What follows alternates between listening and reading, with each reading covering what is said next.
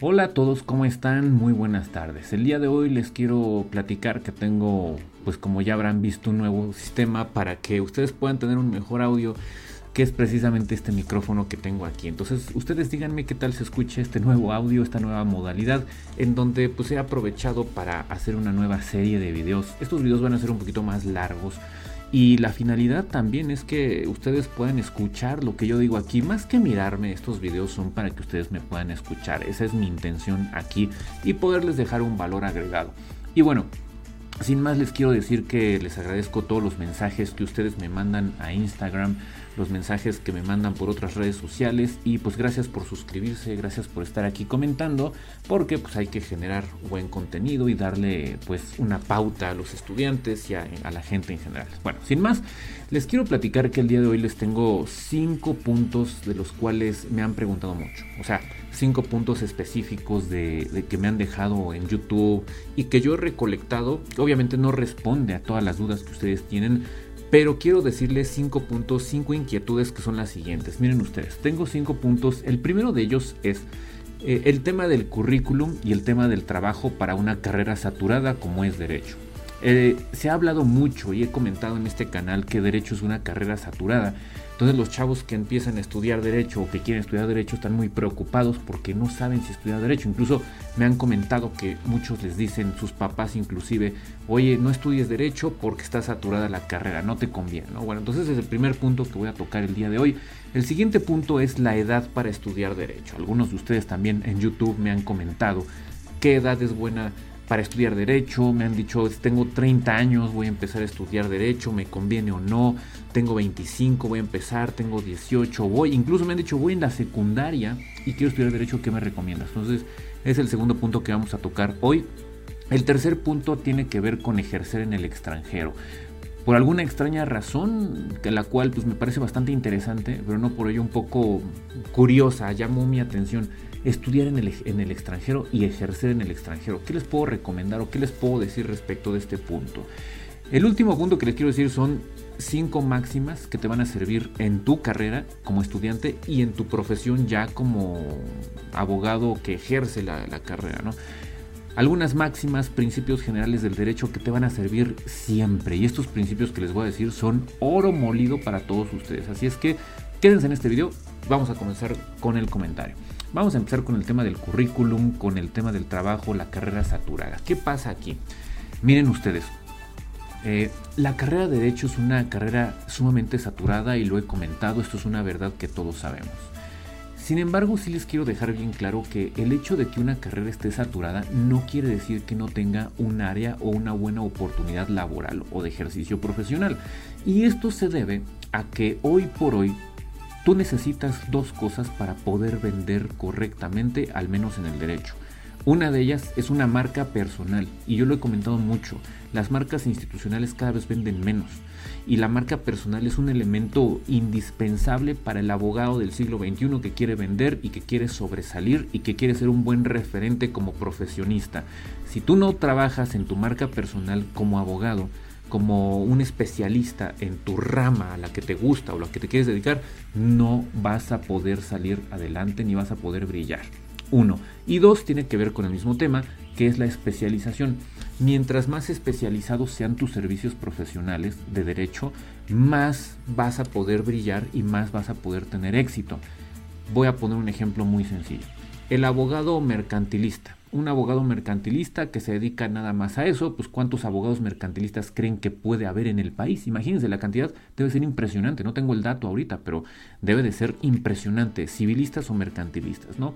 Bueno, pero ¿qué pasaría un abogado mercantilista? Imagínense que es un abogado que se dedica al derecho mercantil, que tiene la especialización en derecho mercantil, pero enfocado a derecho corporativo, a sociedades mercantiles y específicamente soluciona problemas de entidades financieras y únicamente problemas que tienen los fondos de inversión como entidades financieras.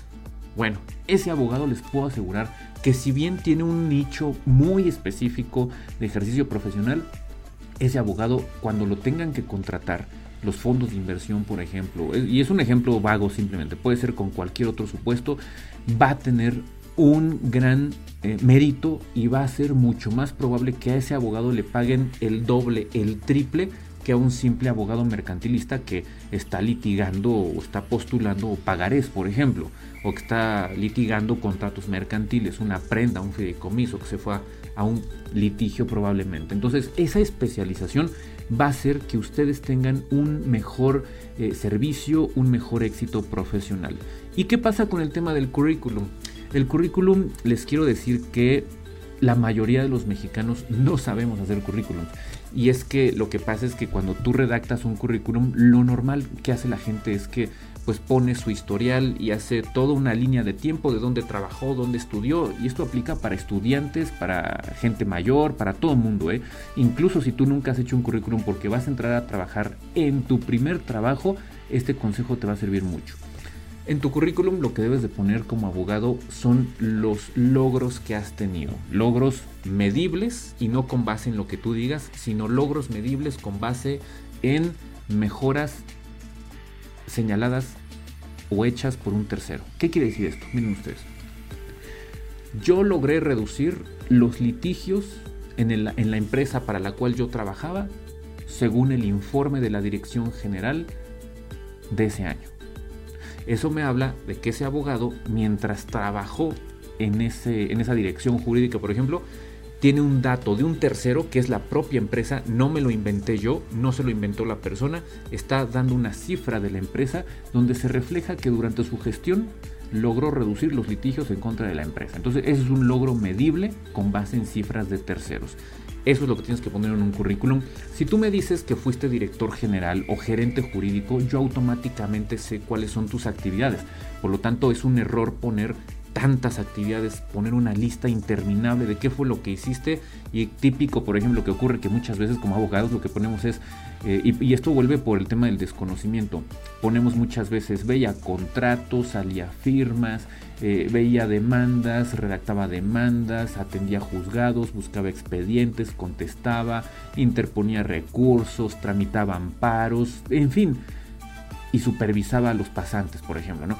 Esto no es necesario ponerlo. Si tú pones tu cargo y alguna actividad principal, basta con eso. Entonces, logros medibles con base en terceros, sí poner tu historial, pero no detallarlo tanto y sobre todo poner cifras de qué es lo que has logrado, porque eso es lo que más vende. Dime qué has resuelto y te diré cuánto vales. Esa es la máxima en este tema. Entonces, como pueden ver, es un albur. Es un albur. Si tú me dices que derecho es una carrera saturada, yo te diría, sí, tienes toda la razón tienes toda la razón, es una carrera saturada, pero de ti va a depender que la especialización que tú tengas, cómo te vendas y cómo redactes tu currículum para venderte o para emplearte es lo que va a marcar la diferencia. Entonces tú tienes que ser creativo, tienes que ser lo suficientemente inteligente para poder hacer ese tipo de cosas. Desde el momento en el que tú ves un currículum que tiene cinco hojas, con párrafos enormes, de una biografía inmensa de una persona, si no causa impacto en los primeros 10 segundos, el reclutador lo más probable es que deseche tu candidatura. Entonces, muy importante ese punto. El siguiente punto que les quiero comentar también es el asunto de la corrupción, porque me han comentado que todos los, incluso aquí tengo un comentario de, un, de una persona que pasaba por mi canal y decía, yo simplemente creo que todos los abogados son corruptos y creo que no hay vuelta atrás, ¿no? Yo le decía, vaya, ese comentario pues peca de ignorancia y la diferencia entre no saber y la necedad es que el que no sabe es como el que no ve, esa es una persona ignorante y el que no quiere ver porque no quiere aprender es una persona necia. Esa es la gran diferencia. Y yo le decía a esta persona, no todas las personas son corruptas, no todos los abogados son corruptos. Yo podría decir que entonces todos los policías son corruptos, o que todos los médicos son corruptos, o que todos los contadores se prestan a hacer eh, ingeniería fiscal fraudulenta, ¿no? Y esto no es cierto. Nadie puede hacer un juicio de valor a priori. Nadie puede hacer un juicio de valor juzgando algo que no sabe. ¿Dónde está la honestidad? Depende de ti, únicamente de ti. Si tú tienes miedo de ejercer la carrera de derecho porque se piensa que es una carrera para corruptos, estás perdido. O quien te lo haya dicho está perdido, porque entonces ese mismo criterio podríamos emplear para todas las carreras, lo cual sería un completo absurdo. La honestidad depende de la persona, no depende de la carrera que estudies. Si tú estás convencido de tus propios principios, de cómo fuiste educado, no vas a tener ningún problema. Pero no en derecho, sino en ninguna carrera que tú estudies. Esto debe ser una tarea, un ejercicio de introspección de ti y de nadie más. Si tus papás dicen eso, será su opinión. Si tus amigos dicen eso, será su opinión. Sin embargo, los hechos de las personas hablan de sí mismas. Lo doy por concluido ese, aspecto. El tercer punto, ah, no, el cuarto, perdón, es ejercer en el extranjero. Me han preguntado mucho los chicos que van a estudiar Derecho y que estudian Derecho si pueden ejercer en el extranjero. Les he comentado yo en la mayoría de las veces que esto es muy complicado. No me voy a ir a rollos, les los digo directo. Si ustedes estudian Derecho en México, el 90% de su ejercicio deberá ser en el país. ¿Por qué? Porque las leyes son diferentes en todos los países. Solamente podría abrirse una puerta en el caso de que o conozcas las normas de otros países y litigues allá y tengas legalmente atribuciones para litigar, por ejemplo, en ese país o postular en ese país, o bien trabajes en una embajada mexicana en otro país y que tengas que ver asuntos jurídicos, o que seas cónsul, por ejemplo, o en fin, parte del equipo diplomático de México en el extranjero. Realmente solamente así podrías tú ejercer en el extranjero o a menos también de que una empresa colocada, ubicada en el extranjero, es una empresa extranjera, imagínense que una empresa tiene su, sede en Seattle, por ejemplo, en los Estados Unidos, y van a abrir mercado mexicano, pero necesitan un asesor mexicano de cómo es el mercado en México, pero lo necesitan en, en Estados Unidos, en esos casos muy contados podrás tener oportunidades laborales estudiando Derecho en México y ejerciendo en el extranjero. Entonces, la verdad de las cosas es que sí es muy complicado, sí es cerrado, pero no es imposible. Entonces, tú debes de ir eh, con la mentalidad de que si estudias Derecho en México, lo más probable es que tengas que ejercer en México, aunque no sea una norma que no admite excepciones. Ahora, ¿estudiar en el extranjero vale o no la pena? Yo creo que sí vale la pena. Hay maestrías, doctorados, PhD en universidades mexicanas que cuestan más caro, más caras que estudiar en otro país. Y si ustedes me ponen estudiar en una universidad mexicana frente a estudiar en una universidad eh, extranjera el posgrado, yo me iría por una universidad extranjera. Y no vayan a confundirse, no es un tema de malinchismo, es un tema de que si yo estudié la carrera en México, me va a venir mejor a mí aprender un criterio de otra cultura, de otras leyes, de otra profesión o de otra disciplina en otro país. Eso me va a enriquecer más. Entonces, si tú tienes la posibilidad de pagar estudios en el extranjero, desde luego, hazlo. Hazlo, no lo pienses. Obtén una beca, lucha por ella, fórmate, ve, pregunta, va, viene, sube y baja. En fin, esto formará parte incluso de tu currículum y lo puedes poner. Eso habla muy bien de una persona. Pero también te tengo que decir, que si tú piensas gastar miles, miles o millones inclusive de pesos en un posgrado, pues sí lo reflexiones bien porque el hecho de que tú tienes, tengas un posgrado no quiere decir que te vayan a emplear de una manera correcta o que te vayan a pagar muy bien. Porque vuelvo a lo mismo, en esta vida no te van a pagar por lo que estudiaste ni por tus calificaciones, te van a pagar por lo que sepas resolver. Entonces, si hay un abogado que tiene nada más la licenciatura, pero gana la mayoría de los litigios, es muy hábil, es un buen negociador y a la empresa le reduce sus incidencias legales, y tienes un egresado con posgrado en Oxford, en Yale, en Harvard, pero que nunca ha trabajado y no tiene ningún resultado, desgraciadamente no van a contratar al que tiene el posgrado, van a contratar al mexicano que estudió en una universidad mexicana y solamente tiene licenciatura sin posgrado, pero es un gran solucionador de problemas y un gran negociador. Entonces quiero que eso sí quede muy claro porque a veces, muchas veces por eso surge la, gente que queda decepcionada y dice, ¿para qué estudié en un posgrado en el extranjero si aquí no tengo empleo? Eso es, mucho es culpa del país por la circunstancia que vivimos, por no hay condiciones idóneas en muchas ocasiones, pero también es culpa de la persona. En muchas ocasiones no sabe venderse. En muchas ocasiones tiene errores a la hora de vender precisamente sus resultados. Y si no tiene experiencia va a ser muy complicado. Entonces, bueno, ¿qué pasa cuando eres estudiante? ¿Qué puedes poner? Vuelvo al tema, esto me recordó un punto del, del primer aspecto que les decía. Un estudiante que nunca ha trabajado, ¿qué puede poner en un currículum? Bueno, la respuesta es que si tú nunca has trabajado, puedes poner si formaste parte en la sociedad de alumnos, si fuiste jefe de grupo, si editaste revistas de alumnos, si editaste el periódico de la escuela, escribiste artículos, obtuviste becas. En fin, todo eso le habla muy bien a un reclutador que si bien no es experiencia profesional, sí es una experiencia estudiantil que habla de tu personalidad y de cómo buscas las cosas, qué tanto empeño le pones a las cosas. Entonces eso desde luego que cuenta. Estudiantes, si nunca han trabajado, pongan eso en su currículum y les va a ir muy bien. Y por último, máximas que te servirán en la carrera de derecho. Estas se los he enumerado muy puntualmente y se las voy a ir diciendo para ya no abarcar más tiempo y no alargar más este video. El primer punto es que hay principios generales del derecho, de hecho tengo un video de eso, se los voy a dejar por aquí. El primero de ellos es que ley posterior deroga ley anterior. ¿Qué significa esto? Que cuando tú tienes una norma vigente y posteriormente hay una que tiene una disposición notoriamente contradictoria a la anterior en la misma materia para el mismo caso, siempre debes de saber que norma posterior en temporalidad deroga a la anterior. Entonces, muchas veces ocurre que la misma ley posterior expresamente dice, se deroga la norma anterior y quedará vigente esta solamente en lo que no sea contradictoria con la norma posterior, ¿no?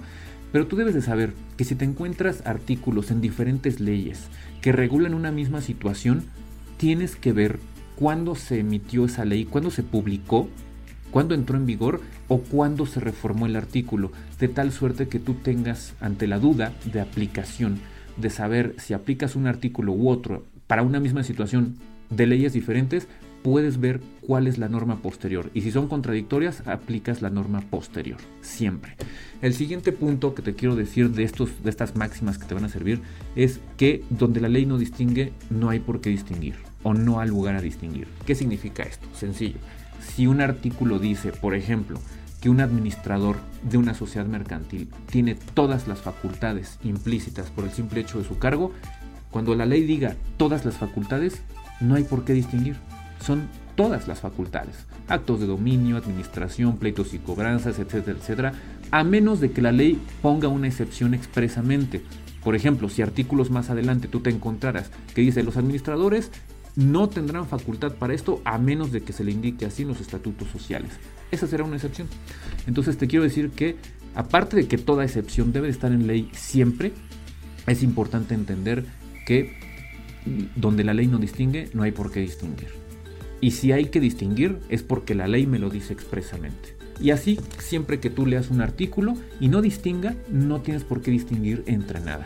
Si la ley dice que tienes todos los derechos, son todos los derechos. No distingas. Oye, que derecho eh, de petición, derecho corporativo, derechos económicos, derechos patrimoniales. No, no distingas. Si la ley dice que tienes todos los derechos, son todos los derechos. A menos de que te topes con una excepción por ahí y esa excepción deberá estar expresamente en la ley. Otro punto importante es que norma especial deroga norma general. ¿Qué significa esto? Si tú tienes una norma que regula una situación genérica, por ejemplo, les voy a poner un supuesto. Ley General de Sociedades Mercantiles. Pues la, misma ley lo dice. Ley General de Sociedades Mercantiles regula las situaciones jurídicas válidamente creadas de todas las leyes, de todas las sociedades mercantiles. Eh, pero por otro lado, por otro lado, hay sociedades mercantiles que tienen una regulación específica. Por ejemplo, los bancos son sociedades mercantiles, son sociedades anónimas. Entonces, para irte a la regulación de los bancos, tendrías que irte a la ley de instituciones de crédito. Y si se contraponen estas dos leyes, aplicas ley de instituciones de crédito y no la ley de sociedades mercantiles. ¿Por qué? Porque la ley de instituciones de crédito es la norma especial que deroga a la norma general. Ahora bien, solamente si la especial te remite a la general, la aplicas en lo que la especial sea omisa y si la ley te lo autoriza.